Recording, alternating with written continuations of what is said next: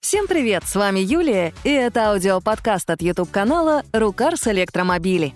В этом выпуске мы расскажем про новый электрический хэтчбэк от Лянча, про электромобиль Halcyon от Chrysler, во сколько оценили Chevrolet Equinox EV и многое другое. Вы на канале Рукарс? Поехали! Итальянская марка Лянча выпустила новое поколение хэтчбека Y, и, разумеется, он полностью электрический — но на этом на самом деле хорошие новости заканчиваются, потому как новый Y — последний из автомобилей концерна Stellantis, построенный на электрическом, но уже устаревшем шасси, известном, например, по электрическому Peugeot i208.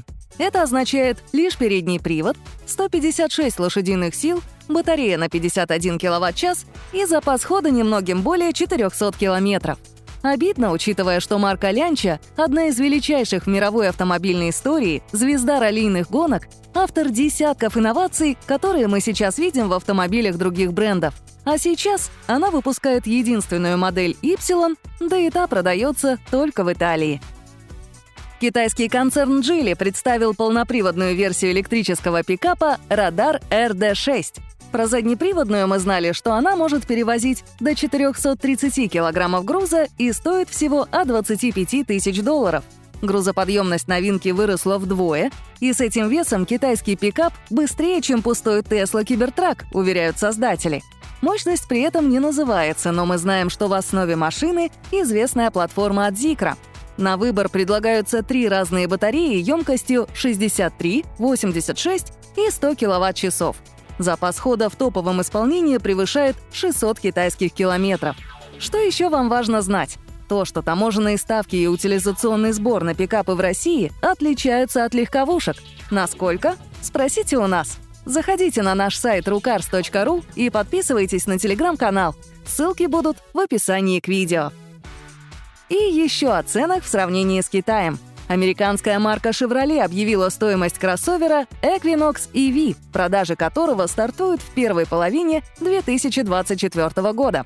Она будет ниже 35 тысяч долларов, правда, это с учетом государственных дотаций. В General Motors гордо заявляют, что Equinox станет единственным электрическим кроссовером на рынке с запасом хода более 500 километров по цене ниже 35 тысяч.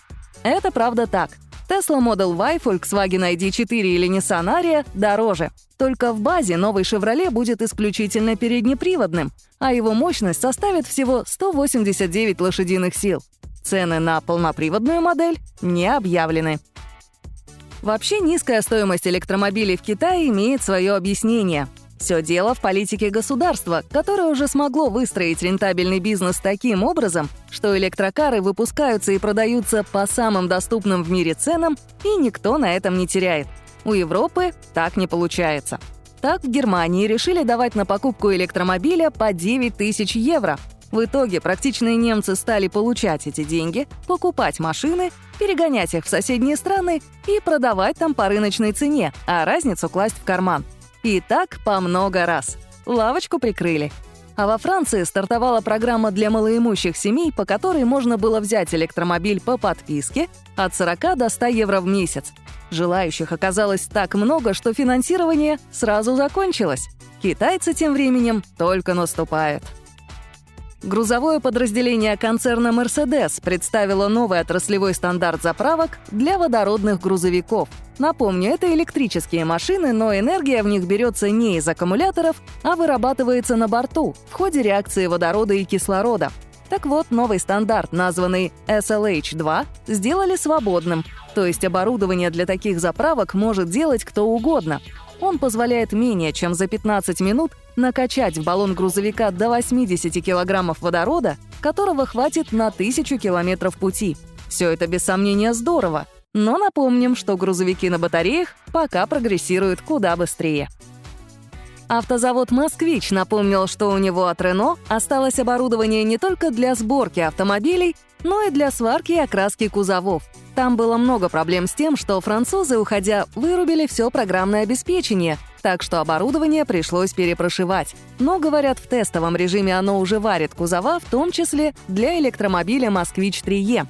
Не быстро, но локализация выпуска электрических машин в России уже идет. Первый полностью отечественный электрический «Москвич» планируют показать в 2025 году. И мы искренне надеемся, что у возрожденной российской марки все получится.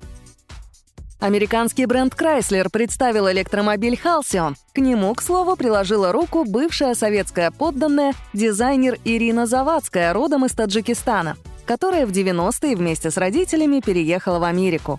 Получилось и правда красиво, но немного грустно от того, что это всего лишь концепт. Несколько лет назад Chrysler показывал другой электромобиль по имени Airflow, и он выглядел куда более пригодным для серийного исполнения — Увы, этот проект закрыт, а Halcyon в серию точно не пойдет. Однако в компании обещают, что в 2025 году в продажу поступит первый полностью электрический Chrysler, а в 2028 году американская марка полностью перейдет на выпуск исключительно электрических машин. Надеемся, что они будут не менее красивы, чем Halcyon.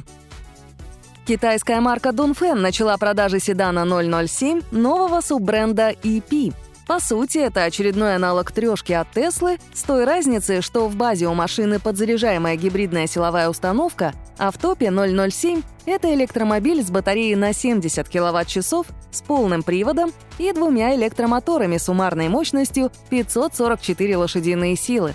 Как это уже становится привычно для китайского автопрома, новинка в первую очередь подкупает ценой. У себя на родине гибридная машина стоит от 22 тысяч долларов, а топовый электрический вариант оценивается дешевле 28 тысяч долларов. А еще машина интересна тем, что именно модели Дунфен становятся донорами для производства отечественных эволютов. Кто знает, может и этот седан на заводе в Липецке локализует.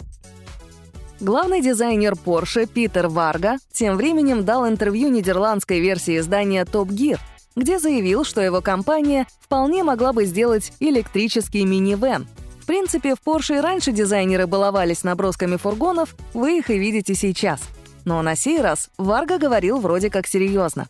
Причина понятна. В Китае такой класс автомобилей очень популярен, Такие машины все больше выступают альтернативами громоздким и менее удобным представительским седанам. А батарея в полу и низкий центр тяжести позволяют даже минивену обеспечить достойную Porsche управляемость. Что скажете? Верите, что Porsche сделает роскошный минивэн? Американские военно-воздушные силы получили первый электрический беспилотный самолет «Пеликан» от калифорнийского стартапа «Пайка», это самое крупное воздушное судно такого типа с весьма достойными характеристиками. Оно может перевозить более 180 килограммов груза на расстояние до 320 километров. При этом еще на 32 километра сохраняется резервный запас энергии.